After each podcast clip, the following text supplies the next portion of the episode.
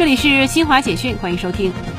近日，国务院印发《二零三零年前碳达峰行动方案》，方案围绕贯彻落实党中央、国务院关于碳达峰、碳中和的重大战略决策，按照中共中央、国务院关于完整、准确、全面贯彻新发展理念做好碳达峰、碳中和工作的意见工作要求，聚焦二零三零年前碳达峰目标，对推进碳达峰工作作出总体部署。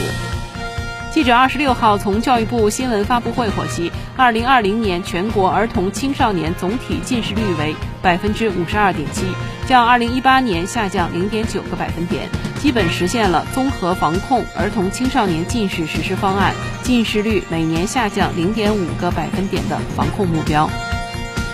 记者从宁夏回族自治区二十六号召开的新闻发布会上获悉，截至十月二十六号，宁夏六个发生疫情的县市区已全部停课，共涉及中小学校、幼儿园七百七十三所，学生四十六点七万多人。以上，新华社记者为您报道。